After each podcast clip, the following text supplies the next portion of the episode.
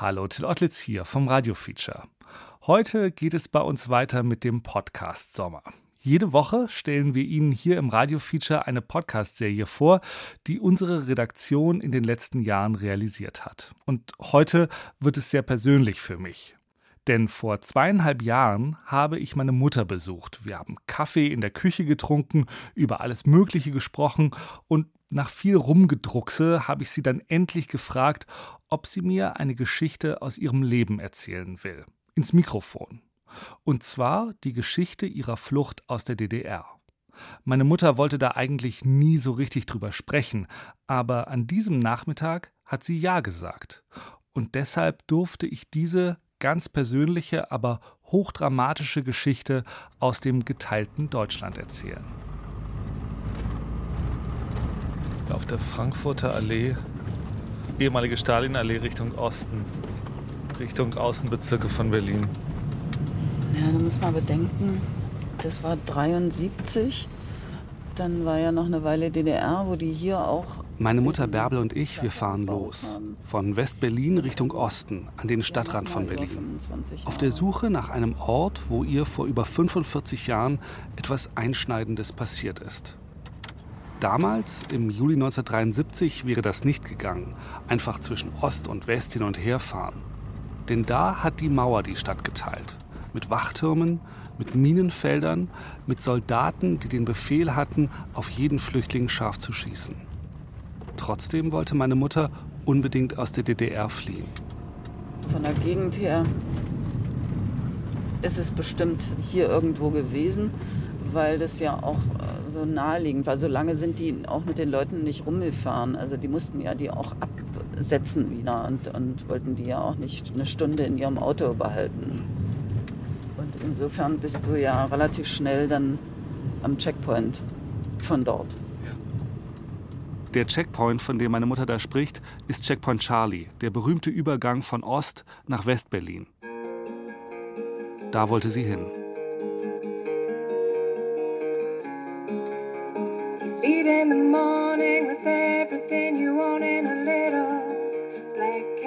Das ist vier Tage Angst. Ein Radiofeature über die Flucht meiner Mutter aus der DDR. Mein Name ist Till Ottlitz.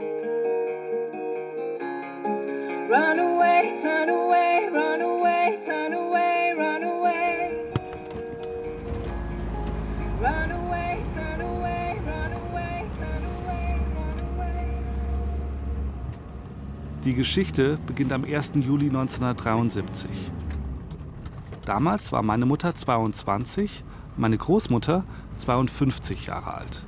Die beiden haben in Halle an der Saale gewohnt und sind an diesem Tag irgendwo hier zu einem Treffpunkt gekommen, am Stadtrand von Berlin in der Nähe von Kaulsdorf. Und zwar zu einem Treffen mit ihren Fluchthelfern. Wo genau der Treffpunkt war, daran kann sich meine Mutter nicht mehr erinnern. Das liegt wahrscheinlich auch daran, dass sie extrem selten darüber gesprochen hat. Meine Mutter wusste auch nicht so richtig, wo das war, aber die war eh so aufgeregt, als wir beide an dem Tag da eingestiegen sind. Und dann anschließend hat sie das wahrscheinlich auch verdrängt und wir haben da auch, ja auch nie wieder drüber gesprochen.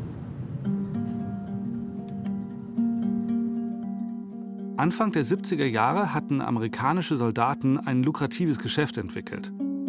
Sie haben DDR-Bürger in den Westen geschmuggelt, gegen Bezahlung. 10.000 Mark pro Person. In Westgeld natürlich. US-Soldaten waren quasi die idealen Fluchthelfer, weil, und das weiß heute kaum noch jemand, trotz Mauer durften sich die GIs relativ frei in Gesamt-Berlin bewegen. Sie konnten mit ihren Privatautos sogar nach Ost-Berlin fahren. An diesem 1. Juli sollte meine Mutter an einem vorher vereinbarten Treffpunkt auf die Soldaten warten. Mit dabei waren noch andere Republikflüchtlinge und ihre Mutter, meine Großmutter. Sonst war aus der Kernfamilie niemand mehr in der DDR. Bärbels Vater war gestorben, als sie 15 Jahre alt war, und ihr älterer Bruder war schon vor einem Dreivierteljahr in den Westen abgehauen. Raus oder was?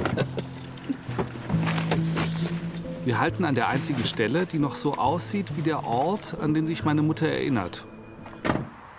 Also wir sind jetzt hier an dem einzigen Stück freiem Feld, was wir in der Nähe von Kaulsdorf noch gefunden haben. Hier ganz im Osten von Berlin, kurz vor der Stadtgrenze. So ähnlich kann es schon gewesen sein. Und ich habe sowieso nicht so richtig viel wahrgenommen, weil ich immer auf kommende Autos geachtet habe, damit und mich verstecken wollte, damit mich keiner äh, anhält oder so. Hätte ja auch dann Polizei sein können. Wir gehen einen kleinen Trampelpfad neben der Landstraße entlang. Meine Mutter erzählt mir, was hier irgendwo am 1. Juli 1973 um 11 Uhr abends passiert ist. Ich meine, wir sind in Köpenick in einen Pkw gestiegen und wer den gefahren hat, das weiß ich nicht mehr.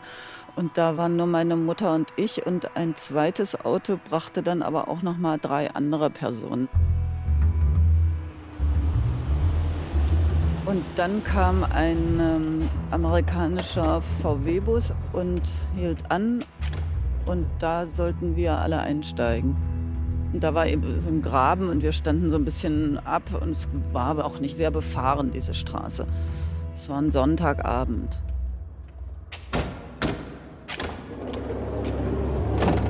Dann war das so, dass dieser Wagen hielt und die machten auf und hatten eben hinten Kisten drin und die sollten wir einsteigen. Ein Schwarzer stieg aus und der sagte, Beeilung, Beeilung. Wir machen diese Schiebetür auf und dann schnell, schnell. Ich bin als Letzte eingestiegen, weil ich mich irgendwie so ein bisschen auch an meine Mutter gesagt habe, weil die so Angst hatte, dass sie reingeht. Und dann lagen natürlich die anderen drei Personen dann in der Kiste und ich hätte mir mit meiner Mutter eine teilen müssen. Aber ich passte in gar keine Kiste und die anderen bewegten sich auch kein Stückchen. Das ist, eine, das ist ganz furchtbar. Also du kommst dir ja auch total blöd vor, weil die anderen ähm, haben mich mehr oder weniger auch gar nicht reingelassen und dann war das so, dass äh, ich da raus musste. Das geht nicht, wir sind eine Familie, habe ich noch zu dem gesagt. Und dann, was hat er gesagt? Go, go. Und dann musste ich raus. Also mich so rausgeschoben. Dann hat die Tür zugeklappt, hat sich nach vorne gesetzt, dann sind die losgefahren, ganz schnell.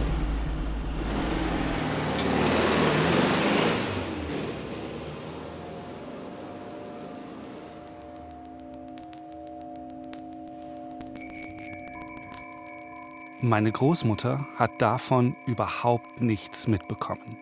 Sie lag in ihrer Kiste und war sich sicher, dass ihre Tochter in der Kiste daneben liegt. War aber nicht so. Da war ich komplett erstmal fassungslos. Und dann stehst du da und denkst, das kann jetzt gar nicht wahr sein.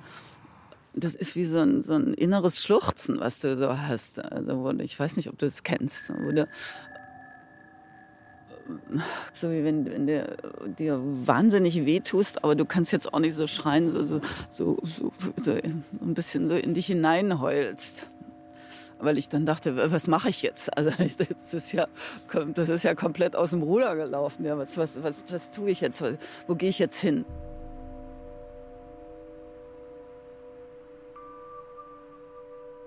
Vielleicht müssen wir an dieser Stelle ja mal eine Sache klären. Meine Mutter wusste, dass so eine Flucht gefährlich war und jederzeit schiefgehen konnte. Aber warum hat sie sich trotzdem dazu entschieden zu fliehen? Und warum hat sie die Gefahr auf sich genommen, geschnappt zu werden und ins Gefängnis zu müssen? Dass du so eingeengt warst. Also ich meine jetzt nicht, dass du nicht verreisen konntest, sondern so geistig und politisch und dass die dir jederzeit irgendwie die Beine wegziehen konnten und das vorprogrammiert war bis zum Lebensende, du, du dich eigentlich immer irgendwelchen Schwachsinn erzählen musst, ne, weil die meinten, du müsstest jetzt die Parolen von dir geben und, und, und musst mit dem Staat konform gehen.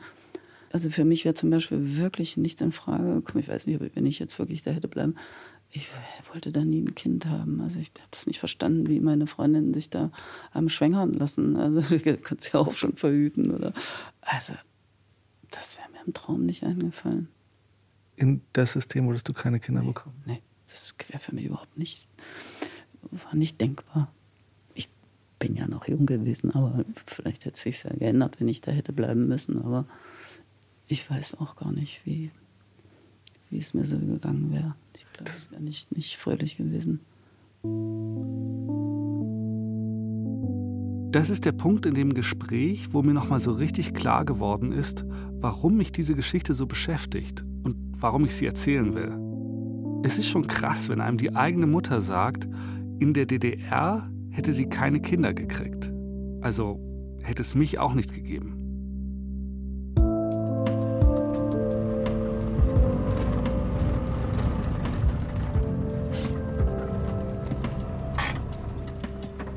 So, wir sind jetzt hier in Kaulsdorf am S-Bahnhof, steigen mal aus und schauen mal, ob du dich an irgendwas erinnerst. Man könnte ein kleines Foto machen. Jetzt kommt gerade die S-Bahn. Wir sind zurück im Osten von Berlin. An dem Ort, zu dem meine Mutter als erstes gegangen ist. Nach ihrer gescheiterten Flucht. Du musst dir vorstellen, ich bin dann gerannt wie so ein Bürstenbinder und wollte ja von keinem gesehen werden und habe immer so leise vor mich hingeheult. Gequäkt, wie man Halle sagt. So ein bisschen vor mich hingeschluchzt, weil ich dachte, das kann jetzt nicht wahr sein, was mir gerade passiert. Was hattest du bei dir? Na, nur eine Tüte mit meinen Zeugnissen, nichts. Beutel mit Zeugnissen, keine. Fotos, Bilder. Kein Schlüpfer, keine Zahnbürste, kein nichts. Nee, die, die, also das war doch klar, man, man, man sollte nur sich selbst mitbringen. Dann war da dieser S-Bahnhof und weißt du noch, was du erleichtert, dass du jetzt irgendwie in der S-Bahn einsteigen Ja, ja, ich war erleichtert, weil ich dann dachte, ich müsste nach Hause jetzt. Weil ich hatte ja noch ein Zuhause und es hatte ja keiner entdeckt oder so. Ich wollte jetzt nach Halle zurück, weil das war ja meine Heimatstadt. S5 nach Schlossberg Nord über. Und? Ich denke, dass es Kohlsdorf war, aber ich, weil ich das immer in meinem Kopf hatte. Ich denke mir, dass das so äh, im Unterbewusstsein haften geblieben ist. Also kommt ja noch. Das wäre die Bahn gewesen, mit der ich hätte fahren müssen. Genau, weil die fährt jetzt Richtung Ostbahnhof, was damals der, der große Hauptbahnhof von Ostberlin war. S5 nach Westkreuz über Lichtenberg, Ostkreuz. Und vom Hauptbahnhof ist meine Mutter mit dem ersten Zug ganz früh am Morgen zurück nach Halle gefahren.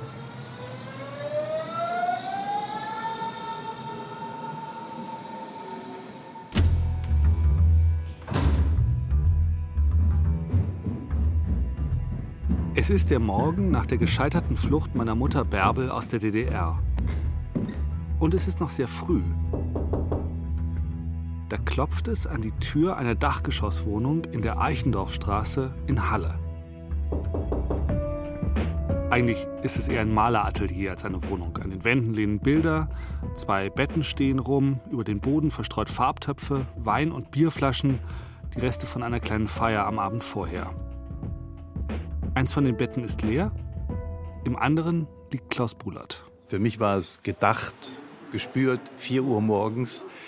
Ich hatte, glaube ich, am Abend vorher mit Freunden ein oder zwei Bier getrunken auf die hoffentlich gelingende Flucht einer meiner guten Freundinnen, Bärbel, und war dementsprechend noch etwas matt am Morgen, als es klopfte. Und äh, ich habe die Tür aufgemacht und sah dieses, dieses Reh.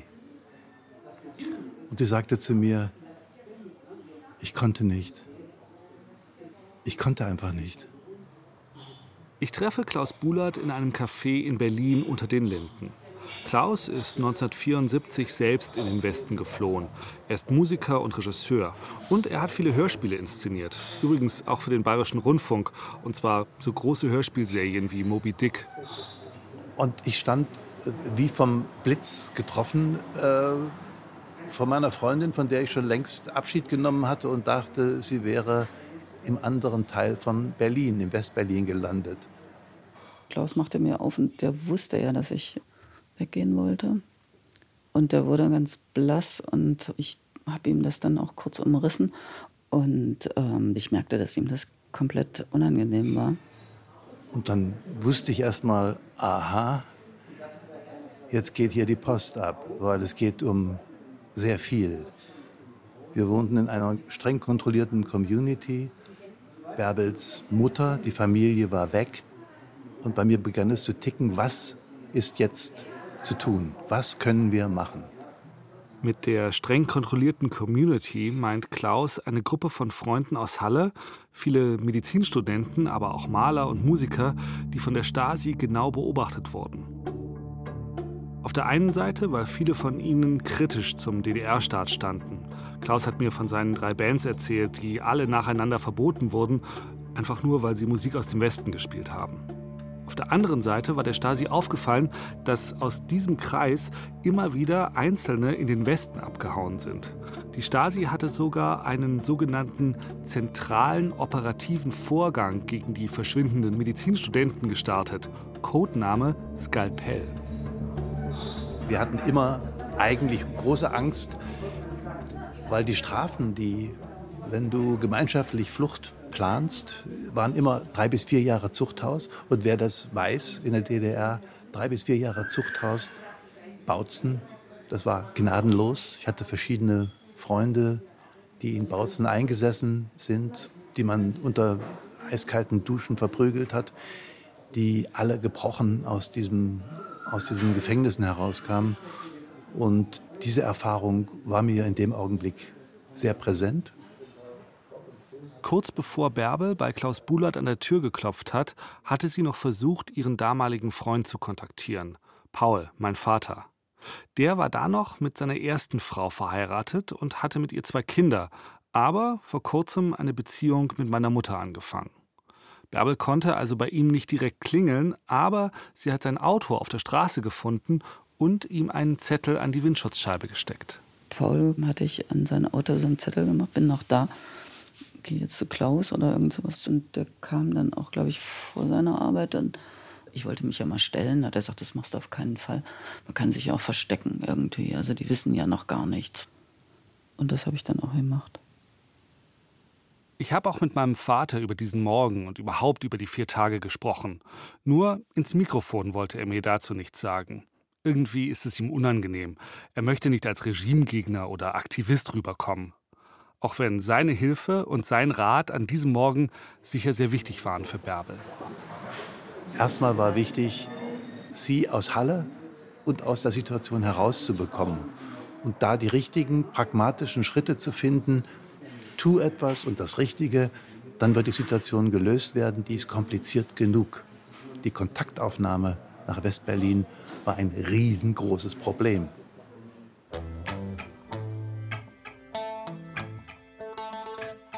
Umgekehrt hatten die Fluchthelfer in Westberlin genauso große Probleme, Bärbel im Osten zu kontaktieren. Aber das greift schon zu weit vor. Wir müssen erst noch mal ein paar Stunden zurück. An den Abend des 1. Juli, den Abend der Flucht. An diesem Abend haben sich sieben, acht Leute in einer kleinen Ladenwohnung in der Wilmersdorfer Straße in Charlottenburg versammelt. Eine Party ist gerade dabei, sich warm zu laufen. Die Hauptmieterin der kleinen WG ist selbst erst vor einem Dreivierteljahr in Westberlin angekommen. Martina Häusler oder Marte hatte zusammen mit Bärbels Bruder Medizin studiert und war eine Zeit lang mit ihm zusammen gewesen. Sie war viel im Haus von Bärbels Mutter rumgehangen und kannte natürlich auch Bärbel. Sie sollten dann an einem bestimmten Tag ankommen, also in unserer Wohnung in der Wilmersdorfer Straße. Das ist Marte. Und das hatten wir als kleine Festivität vorbereitet. Also war der ganze Bekanntenkreis da und wir waren in Erwartung der beiden. Das ist ja immer ein sehr freudiges Ereignis gewesen.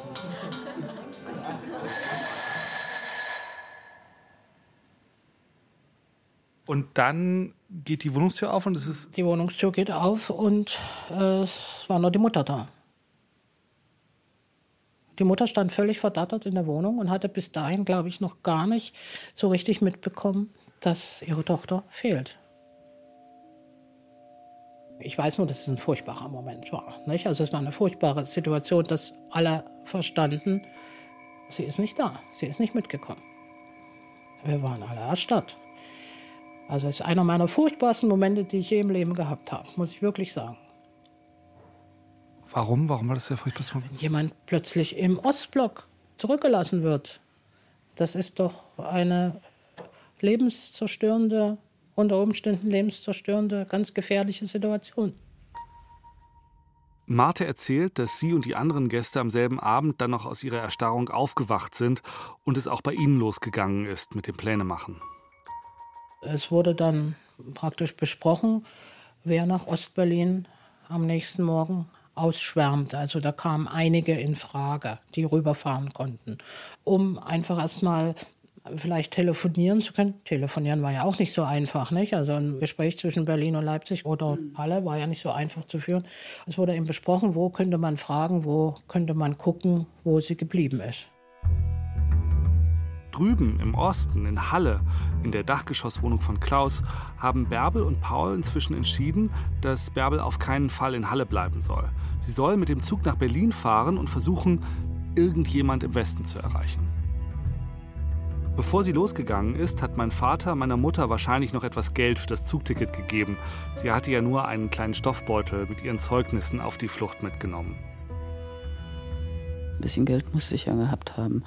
Äh, als Student hattest du ja auch immer nicht so viel. Jedenfalls versuchen wir uns das 40 Jahre später auf der Couch im Wohnzimmer meiner Mutter gerade so zusammenzureimen. Da fällt meiner Mutter auf einmal etwas ein. Aber ein paar Sachen, die habe ich auch noch, fällt mir gerade ein. Mach mal kurz aus. Äh, natürlich mache ich das Mikro nicht aus. Wann passiert es denn schon mal, dass während eines Interviews auf der Couch irgendwas Unvorhergesehenes passiert? Ach, das ist doch super. Guck, ich habe die alle noch. Hier ist noch einer. Schnellzug Dresden. 73. Du hast deine, du hast deine Fahrkarten von, deiner, von den vier Tagen, wo du, wo du geflüchtet bist, das hast du aufgehoben. Das muss schon ein bisschen aufheben. Guck mal hier, 2.7.73. Halle, Schnellzug, 6.25 Uhr. Da bin ich angekommen, 6.25 Uhr. Von Berlin Stadtbahnhof. Das ist er. Das ist Jo. die Fahrkarte, die du in dieser Nacht gekauft hast. Guck mal, ermäßigt habe ich als Student wahrscheinlich echt mal gekriegt. Warum hast du diese Karte aufgehoben? Weil ich dir das zeigen wollte, wahrscheinlich, weil ich wusste, dass ich meinen Sohn habe, der sich dafür interessiert und eine Tochter. Wir finden dann noch eine Fahrkarte von Halle nach Leipzig und von Leipzig nach Berlin. Beide mit dem Datum 2. Juli 1973. Also können wir mit Hilfe der Tickets ihre Route rekonstruieren. Meine Mutter ist an diesem Tag über Leipzig nach Berlin gefahren, um von dort die Fluchthelfer im Westen anzurufen. Da habe ich dann versucht, über diese Nummer jemanden zu erreichen, habe aber keinen erreicht und habe das also ganz oft versucht. Von Telefonzellen aus. Telefonzelle, ja. Von wem wäre das eine Telefonnummer gewesen? Das war von einer, die auch immer so ein bisschen da sowas mit organisiert hat. Aber die war gar nicht da zu Hause und ich glaube, das war deren Zuhause im Sauerland. Das heißt, deine einzige Telefonnummer, die du hattest zu der Fluchthilfe, war eine ziemlich unzuverlässige Heimtelefonnummer bei den Eltern von einer, die auch nur was vermittelt hat. Das heißt, das war dein, dein Die Kontakt. Nummer, die ich noch hatte. Es ist inzwischen Montag am frühen Abend, 20 Stunden nach der gescheiterten Flucht. Und noch immer kein Kontakt zu den Helfern im Westen. Es wird langsam spät. Irgendwo muss meine Mutter übernachten. Zurück in ihr Elternhaus kann sie nicht. Wahrscheinlich ist die Stasi längst da gewesen. Bei Freunden in Halle kann sie auch nicht schlafen, denn das wäre für alle Beteiligten viel zu gefährlich. Also setzt sie sich wieder in einen Zug und fährt zurück nach Leipzig. Dort wohnt Gila in einer Wohngemeinschaft mit zwei Freundinnen. Sheila war die Freundin von meinem Bruder. Und die waren die einzigen, die mir einfielen, die keiner sonst kannte, wo ich übernachten hätte können irgendwie. Ich wusste nicht wohin. Gila hat auch Medizin studiert, allerdings in Leipzig. Ihre Eltern waren Kommunisten aus dem Iran, die vor dem Schah geflohen waren. Erst nach Frankreich, dann nach Ungarn und schließlich in die DDR. Dort kam Gila dann in eine Grundschule in Halle. Gila war die Freundin von Hans Rolf, dem Bruder meiner Mutter. Aber dann war er nach Westdeutschland abgehauen und die beiden waren getrennt. Schließlich war da jetzt die Mauer zwischen den beiden und Kontakt halten nur schwer möglich. Dafür haben Gila und Bärbel sich noch manchmal getroffen.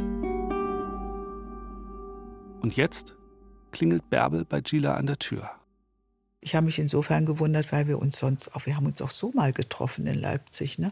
aber hatten vorher immer Kontakt, zumindest telefonisch. Ne? Und so. Naja, und dann hat sie erst, ja, hallo, und, und, und dann ist sie reingekommen. Sehr bedrückt sah sie schon aus. Ich habe schon gemerkt, dass da was nicht stimmt. Ne?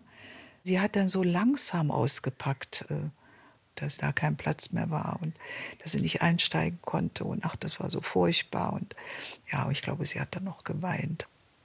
Ich habe nur gesagt, ja, übernachtest du hier? Ne? Ich habe ein Bett und eine Couch und das, das, geht immer. Im Grunde hat sie dich ja damit auch in Gefahr gebracht. Wenn da die Polizei ja. vorbeigekommen wäre, ja, hättest du es ja bei der Republikflucht geholfen. Nein, nein, ich glaube, Bärbel hat mich das vielleicht sogar gefragt. Aber meine Antwort für mich oder für jeden anderen war, wenn eine Freundin an der Tür steht, an der Tür klingelt, dann machst du die Tür auf und lässt sie rein, oder? Das war so wie so ein Stillschweigen irgendwie. Also eine Nacht okay und mehr hast du ja auch den anderen nicht zugemutet. Bärbel plagen da eh schon Schuldgefühle. Sie versucht nicht mehr dran zu denken, was sie alles durchgemacht hat in den letzten 24 Stunden. Aber trotzdem schwirren ihr Bilder im Kopf herum. Sie ärgert sich, dass sie nur eine einzige Telefonnummer im Westen hat dass sie heute extra nach Berlin gefahren ist, um da immer wieder vergeblich anzurufen.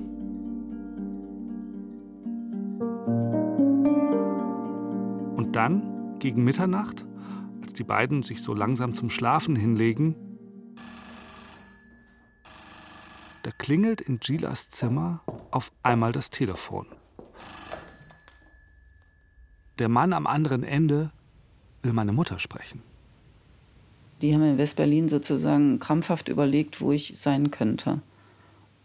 Und da haben die mich, Mitternacht haben die mich bei Gila erwischt. Und da haben irgendwie verschlüsselt gesagt, alles gut. Und wir treffen uns, also sagen wir mal jetzt unter der Weltzeituhr morgen. Kanntest du den Typen an dem Telefon? Nee. Wie hat der dir zu verstehen gegeben, dass du ihm vertrauen kannst? Das war klar das hat er mir gar nicht zu verstehen gegeben. Also da hatte er, das war klar, dass kein anderer hätte das gewusst. Also das war ganz klar. Endlich. Endlich hat Bärbel Kontakt zum Westen. Und noch mehr, sie hat einen Treffpunkt und sie hat einen Termin mit jemand, der ihr hoffentlich helfen kann. Sie hat wieder Hoffnung. Dann bin ich zum Alexanderplatz und habe mich dann mit jemandem getroffen. An der Weltzeituhr, irgendwo haben wir uns getroffen. Da hat er mir dann gesagt, dass ich am nächsten Tag dann geholt werde, dass die daran interessiert sind, dass ich so schnell wie möglich rüberkomme. Und da haben wir einen Platz vereinbart. Und ich meine, in irgendeinem Café unter den Linden war das. Es ist jetzt gegen 4 oder 5 Uhr nachmittags am 3. Juli 73, fast zwei Tage nachdem die Flucht meiner Mutter gescheitert ist. Der Kontaktmann hat ihr noch eine Adresse mitgegeben in Berlin-Pankow und wieder eine Art Codewort. Sie soll sagen, dass sie von Marte kommt oder von Ulla. Dann kann sie dort bei einer Familie übernachten. Und kanntest du diese Leute? Nee, das waren wirklich gute Freunde von Marte und die wohnten in Berlin-Pankow und hatten schon ein Kind. Aber ich kannte die nicht vorher. Ich habe geklingelt und habe gesagt, ich komme von Martha und dann, die sind, das ist eine Familie, die, die sehr christlich sind. Also das war für die ganz selbstverständlich. Das war für die ein Akt der Nächstenliebe, keine Ahnung, ich weiß nicht. Also das war für die ganz selbstverständlich. Ja, das habe ich denen auch nie vergessen. Das war total nett. Ja, sowas gibt's. Das Ehepaar, bei dem meine Mutter damals untergekommen ist, das sind Georg und Regina Grätz. Sie wohnen heute im Norden von Berlin. Reinickendorf. Und da fahren wir jetzt hin.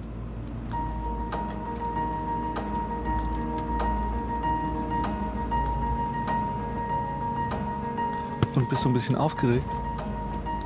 Ja. Ja, schon ein bisschen. Wie lange habt ihr euch jetzt nicht gesehen? Also ich denke über 30 Jahre auf jeden Fall.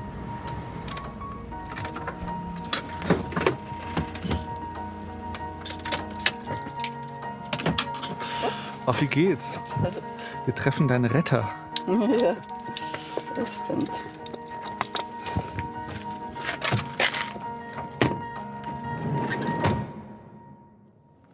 Wir wussten nicht, ob es geklingelt hat. so lange nicht gesehen. Na, oh, Wir haben gerade eben mal gerechnet. Über 30 Jahre? ja. Ja. Vor der Wende Yes. haben wir uns gesehen, ne? Das letzte Mal. Ja, weit vor Weit, der weit, Kommt weit. Ja, gar nicht mehr. Hallo, herzlich willkommen. Die beiden haben uns zum Abendessen eingeladen. Ja, ja, ich habe nämlich keinen gekauft. Das erste Mal, als die drei sich gesehen haben, da stand meine Mutter völlig unangekündigt vor der Tür. Wir kannten Bärbel überhaupt nicht. Wir waren eigentlich davon überrascht, dass sie bei uns vor der Tür stand. Von Bärbels Situation, dass sie auf der Flucht war, wussten wir zu dem Zeitpunkt nicht. wenn jemand bei uns klingelte, den wir nicht kannten, und er sagte, er kommt von Ulla, dann durften wir ihn reinlassen. Du standest halt vor der Tür, ohne, du hattest ein Beutelchen, so von der Größe. Stimmt das? Ein Drittel von DIN A4, sagen wir so. Ich, und das war so ein graues Leinensäckchen, habe ich es in Erinnerung. Und das war eben auch unter anderem eine Situation, wo es Klick machte und man sagte, aha, also das ist nicht ohne Grund, dass sie jetzt so auftaucht. Aber ihr hättet nie danach gefragt. Nie, nie, nie. Wurde darüber kein Darüber Wort wurde geredet. überhaupt Weshalb nichts gesprochen. war. Gar nicht. Äh, Warum sie bei uns schlafen wollte, es wurde darüber nicht gesprochen.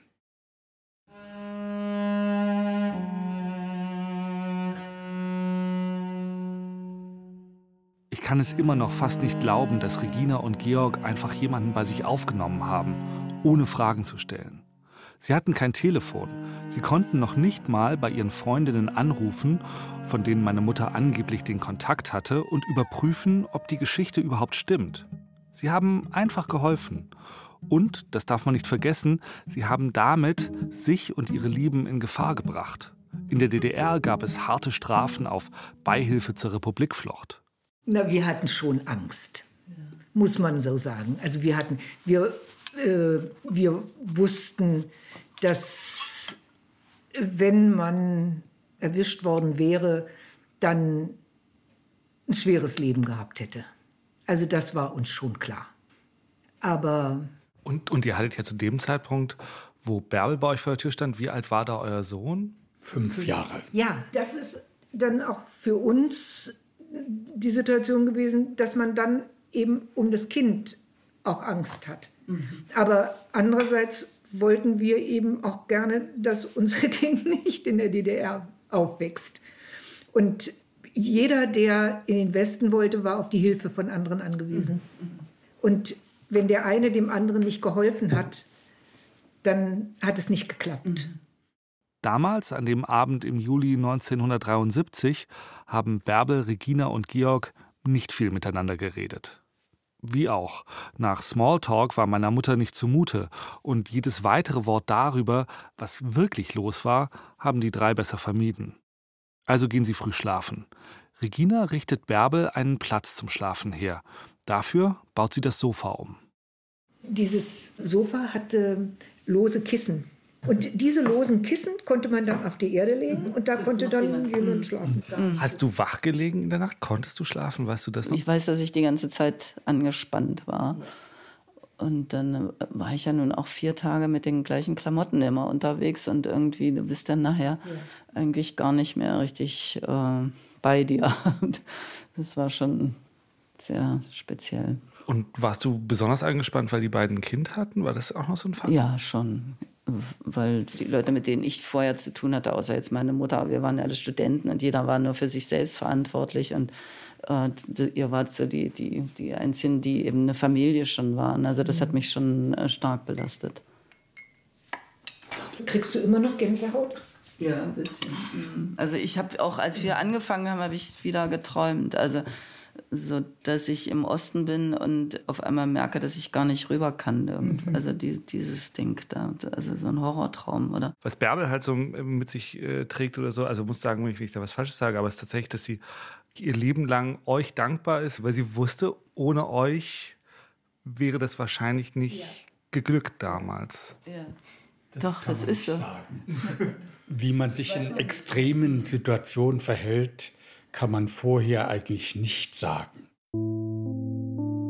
Da werden Mutige werden ganz klein und Schwache werden manchmal sehr stark. Das weiß man nicht. Das wird mir immer bis zu meinem Lebensende da sein. Was wird da sein? Na, dass die mir geholfen haben. Die beiden,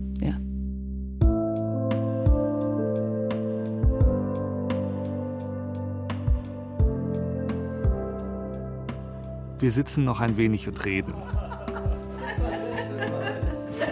Meine Mutter, Regina und Georg verabreden, dass sie nicht nochmal 30 Jahre warten wollen bis zum nächsten Wiedersehen. Ich bin Regina, Georg und meiner Mutter wirklich dankbar. Wann kann man mal so intensiv eintauchen in die Vergangenheit der eigenen Eltern? Die entscheidenden Wendepunkte in ihrem Leben richtig nacherleben und sogar von mehreren Seiten erzählt bekommen. Das ist ein großes Privileg.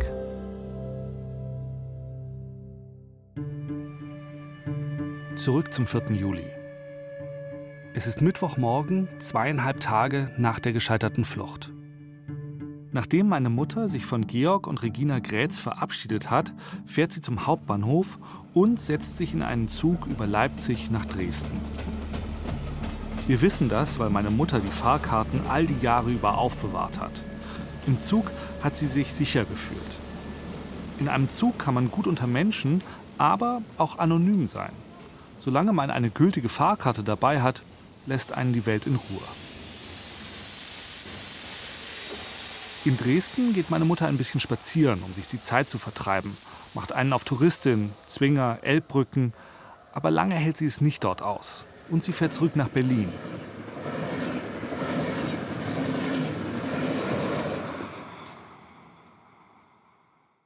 Denn sie hat ja heute eine Verabredung. Heute wird sie geholt. Heute kann sie endlich raus aus der DDR. Ihr Kontaktmann hat sie in ein Lokal bestellt. Café unter Linden, ich glaube sogar, das war auch ein blöder Ort, wo eigentlich Stasi war. Meine Mutter setzt sich an einen der Tische draußen. Der Kontaktmann kommt.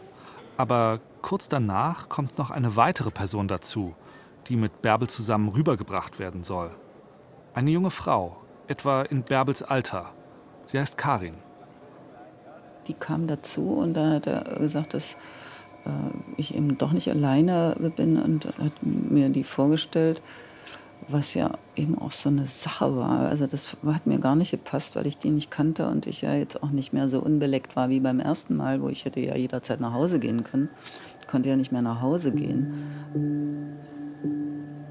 Und das war ein bisschen doof, aber da musste ich ja jetzt durch. Und dann hat er gesagt, das klappt nicht weil die Amerikaner, der 4.7. ist deren Nationalfeiertag. Und da waren, fuhr keine Patrouille. Was geht dir in dem Moment durch den Kopf, wo er das sagt? Wieder so, wo du dann so fassungslos bist und, und so ein bisschen losheulen könntest. Äh, geht, das geht dir ja komplett in den Magen, so, weil du wieder einen Tag noch äh, in dieser Gefahr bist irgendwie und dich verstecken musst. Das war für mich eine Katastrophe, dass das nicht klappte irgendwie. Ich hatte, nicht da, ich hatte mich ja darauf eingestellt, dass, dass, dass wir jetzt wegkommen. Das war für mich eine Katastrophe. Ausgerechnet der 4.7., der amerikanische Nationalfeiertag, der Independence Day, bedeutet, dass meine Mutter noch einen Tag länger untergetaucht bleiben muss. Aber viel Zeit zum Ärgern oder Grübeln bleibt ihr nicht. Der Kontaktmann zahlt, steht auf und ist weg. Der ist dann natürlich gegangen. Du hast ja das da nie so. Es war ja nie, nie so, dass man dann da jetzt nur eine plauschte oder so. Also die Sache war dann erledigt und der hat dann gesagt, selber, selber Ort, selbe Zeit, morgen. Und dann ist er wieder los und wir sind dann äh, raus. Und dann hat die, hat die zu mir gesagt, willst du mitkommen? Weil ich hatte ja eigentlich auch kein Quartier jetzt mehr für die Nacht. Und da hat die gesagt, du kannst ruhig mit zu mir kommen in die Wohnung und da, wo ich übernachte. Da ist eine Fete. Du kannst ruhig mitkommen. Da ist eine Fete. Ich war total misstrauisch auch. Also die, die war mir einfach suspekt. Das war mir unangenehm irgendwie. Andererseits, was soll meine Mutter denn sonst tun? Sie kennt ja niemand in Berlin. Außer Regina und Georg, ihre Gastgeber von letzter Nacht. Aber kann sie die noch einmal belästigen? Ihre Großzügigkeit und Hilfe weiter in Anspruch nehmen? Einen kurzen Moment lang steht meine Mutter da auf der Straße vor dem Café unter den Linden in Ostberlin und überlegt. Die wusste ja ein bisschen, dass ich sozusagen auf der Flucht war. Ja, also schon allein dieses Ansinnen, also dann zu sagen, komm damit hin, also das war ja viel zu gefährlich auch. Und da habe ich gesagt, nee, das mache ich nicht. Es ist die richtige Entscheidung. Da hat die mir am nächsten Tag erzählt, dass die, die Volkspolizei gekommen ist und alle Ausweise kontrolliert haben und die Fete geschmissen haben. Da war ich sicher schon auf der Fahndungsliste. Also das wäre, wenn ich da mitgegangen wäre, also dann wäre es mir nicht gut gegangen. Da sie die Einladung zu der Party ausgeschlagen hat, verbringt meine Mutter noch eine Nacht bei Georg und Regina Grätz in Berlin-Pankow im Wohnzimmer auf dem provisorischen Gästebett aus abnehmbaren Sofakissen. Am nächsten Morgen muss sie sich überlegen, wo sie die Zeit bis zum Abend verbringen will. Er hatte auch nicht so viel Geld, weil ich konnte jetzt auch nicht immer rumreisen. Das hat ja auch gekostet. Und dann bin ich am nächsten Tag deswegen wahrscheinlich ins Schwimmbad gegangen. Das mit dem Schwimmbad ist typisch für meine Mutter. Eine meiner frühesten Erinnerungen ist, wie ich vorne auf dem Kindersitz von ihrem grünen Fahrrad sitze und wir Richtung Freibad kurven. Sie liebt Schwimmen und das hat sie auch an mich weitergegeben. Auch Georg und Regina Grätz, ihre Gastgeber an jenem Morgen und in den beiden Nächten davor, erinnern sich noch, dass meine Mutter nur ein Ziel hatte. Am nächsten Tag wolltest du unbedingt ins Freibad gehen. Du wolltest irgendwie weg sein. Und du hattest, glaube ich, auch kein Badezeug. Das hattest du dann von mir bekommen.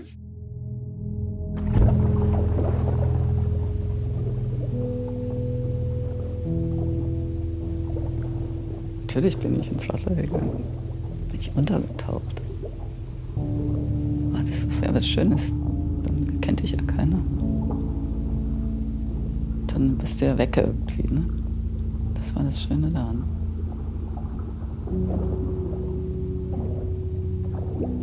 Schwimmen ist für mich heute immer noch so. Das, wenn du so untertauchst, dann ist man so ein bisschen weg. Auf jeden Fall habe ich mich in dem Schwimmbad komplett sicher gefühlt. Das war super.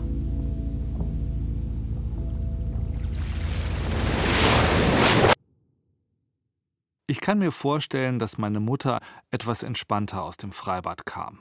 Sie ist nochmal zu Familie Grätz gegangen, um Regina den Badeanzug zurückzugeben und ihren Beutel abzuholen. Es ist der 5. Juli abends. Sie ist inzwischen im Café unter den Linden angekommen. Selber Ort, selbe Zeit, genau wie der Kontaktmann gesagt hat. Nur eben 24 Stunden später. Karin ist da und auch der Kontaktmann. Sie halten sich nicht lange auf, verlassen bald das Café. In der Erinnerung meiner Mutter geht jetzt alles ziemlich schnell. An dem fünften war das so, dass wir dann in ein Auto gestiegen sind und der hat uns dann da zu diesem Standort wiedergebracht. Und dann hat er eben gewartet, was beim ersten Mal nicht so war. Da standen wir ja da draußen sozusagen. War das wieder in Kaunsdorf da draußen? Ich glaube ja. Mhm. Um ganz sicher zu gehen, wartet der Fahrer also diesmal, bis der VW-Bus der amerikanischen Soldaten kommt und ein kleines Stück weiter vorne an der Landstraße hält. Bärbel und Karin steigen aus und gehen vor zu den Amerikanern. Meine Mutter erinnert sich, dass die GIs dieses Mal viel netter zu ihr waren. Also die haben mich so ein bisschen, wie man so sagt, gepampert. Sozusagen küsst die Hand mir Frau.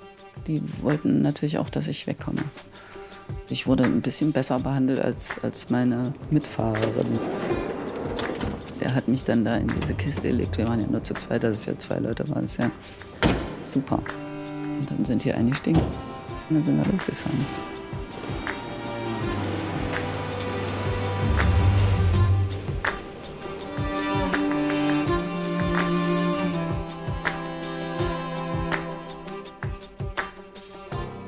Jetzt sind es nur noch wenige Minuten bis zum Checkpoint Charlie. Ich habe irgendwie gedacht, das ist okay jetzt. Ich war nicht ängstlich, wenn ich mich entsinne. War irgendwie wie so eine Last weg. Weil meine Mutter hinten in der Kiste liegt, weiß sie nicht, welche Route die Amerikaner fahren. Aber von Kaulsdorf, ganz im Osten von Berlin, werden sie über die alte Fernverkehrsstraße 1 ins Zentrum gefahren sein. Dann biegen sie in die Friedrichstraße ein und fahren auf den Checkpoint Charlie zu, den legendären Übergang, den nur Diplomaten und Militärs nutzen dürfen. Die amerikanischen Soldaten rollen langsam zum russischen Kontrollpunkt vor. Weiter vorne steht mitten in der Straßenflucht ein hoher Wachturm und blockiert die Sicht nach West-Berlin. Meine Mutter, hinten in der Kiste, bekommt mit, dass die amerikanischen Soldaten am russischen Posten stoppen. Du hast die äh, Englisch sprechen hören, dann, also als sie gehalten haben und dann sind die, das hat aber nie lange gedauert. Also die, die Russen haben da ja, glaube ich, auch vorne geguckt und dann sind die da durchgefahren. Die Amerikaner fahren wieder an, nach links um den Wachturm herum. Dahinter verläuft die Mauer quer über die Straße, versperrt den Weg, bis auf eine schmale Durchfahrt mit zwei Gittertoren. Da fährt der VW-Bus durch, hält noch mal kurz an der weiß getünchten amerikanischen Kontrollbaracke und dann ist der Weg frei. Als sie außer Sichtweite vom Checkpoint sind, klopft einer der Soldaten an Bärbels Kiste. Und dann haben die mich nach vorne geholt und ähm, der hatte vorne so ein Schälchen mit Erdbeeren. Da hat er mir äh, Erdbeeren angeboten. Und dann haben wir ja zusammen Erdbeeren geschnurpst. Also normalerweise war das so, dass Leute, die geflohen sind und dann so im Auto waren, wurden die rausgesetzt und dann war die Sache erledigt. Dann fuhren die weg, soll ja auch keiner von uns irgendwas über die erzählen, keine Nummernschilder an sich merken oder die Leute merken. Und insofern war es was Besonderes, weil ich ja zurückgelassen wurde. Haben die gut geschmeckt, die Erdbeeren da? Also mir auf jeden Fall. Da freust du dich ja. Ja, so ein bisschen wie Weihnachten oder, oder Geburtstagsgeschenk oder neues Leben. Ja.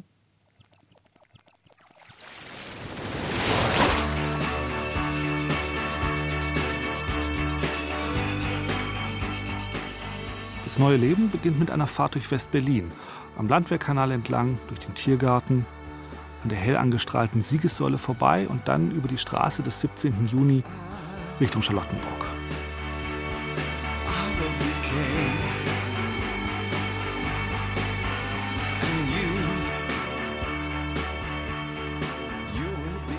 Und ich meine auch, dass die uns dann irgendwo hingebracht haben, wo dann meine Mutter mit war. Also dass Martha und meine Mutter und äh, mein Bruder da noch gleich mit da waren. Es war dann so viel, was auf einen einstürzte.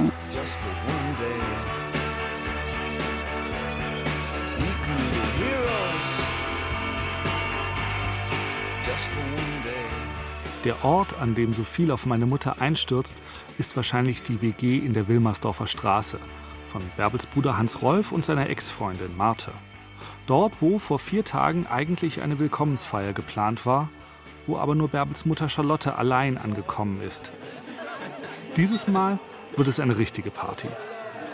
Bärbel und ihre Mutter umarmen sich, reden gar nicht viel miteinander. Mein Onkel Hans Rolf erinnert sich noch an die Stimmung an diesem Abend. Es war natürlich sehr euphorisch geladen, also vielleicht vergleichbar mit dem Mauerfall oder mit sowas. Das der, der, private Mauerfall war so ein Private Mauerfall. Das war natürlich schon eine, eine Leistung für alle Beteiligten, einschließlich Bärbel. Da haben wir eben eine große Fete gefeiert. und haben ein bisschen was getrunken und so. Und dann sind wir nachher noch ein bisschen losgegangen. Habe ich meine erste Pizza gegessen am Savini-Platz und dann und am nächsten Tag war, hatten die. Oh, wie war das mit der ersten Pizza? Irgendwann hatten alle noch Hunger und dann, es gab ja auch keine Sperrstände und hatten die Kneipen ja auch immer auf. Und dann gab es so, ein, so einen Stand, wo du so, so eine Blechpizza haben konntest. Und dann sind wir da zum Savini-Platz gelaufen und haben ich meine erste Pizza gegessen in meinem Leben, das weiß ich immer noch. Äh, äh, es gab in der DDR keine Pizza? Nee. Nein, gab es ja keine italienischen Restaurants. Nee. Wusstest du von der Existenz von Pizza oder hat jemand sagen müssen, das ist eine Pizza? Das kannte ich nicht. Das kannte ich überhaupt nicht. Und witzigerweise kennst du ja auch diese ganzen Gewürze nicht. Also Oregano oder so Basilikum. Das kannte ich überhaupt nicht. Also man musste sich erstmal so an, an, an manches gewöhnen auch. Meine Mutter sagt, noch heute ist es so, immer wenn sie Pizza riecht, muss sie an diese erste Nacht in West-Berlin denken. Nachts draußen auf der Straße Pizza essen.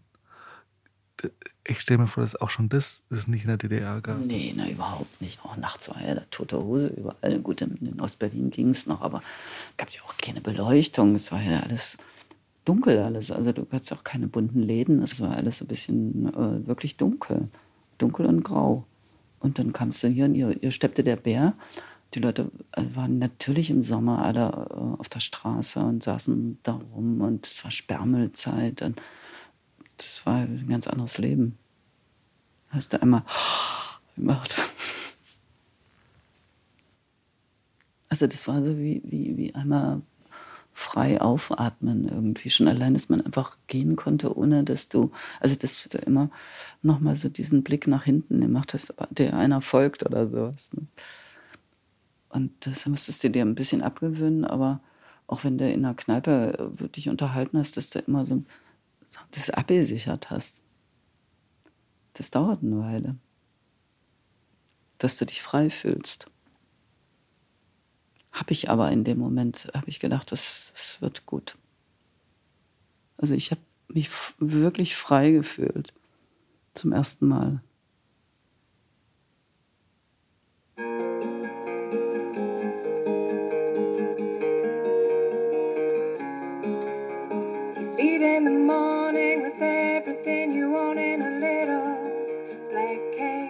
Vier Tage Angst ist eine Produktion des Bayerischen Rundfunks 2019. Regie Alexandra Distler. Ton und Technik Fabian Zweck. Redaktion Klaus Urich. Redaktionelle Mitarbeit Laura Freisberg. Ich bin Till Ottlitz.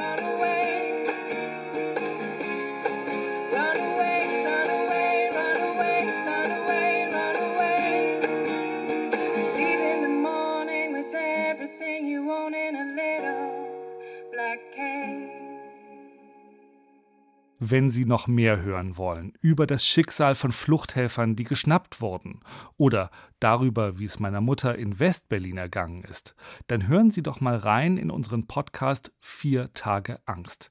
Der erzählt noch viel mehr Geschichten, als in diese Feature-Version gepasst haben. Sie finden ihn unter br.de-vier Tage Angst.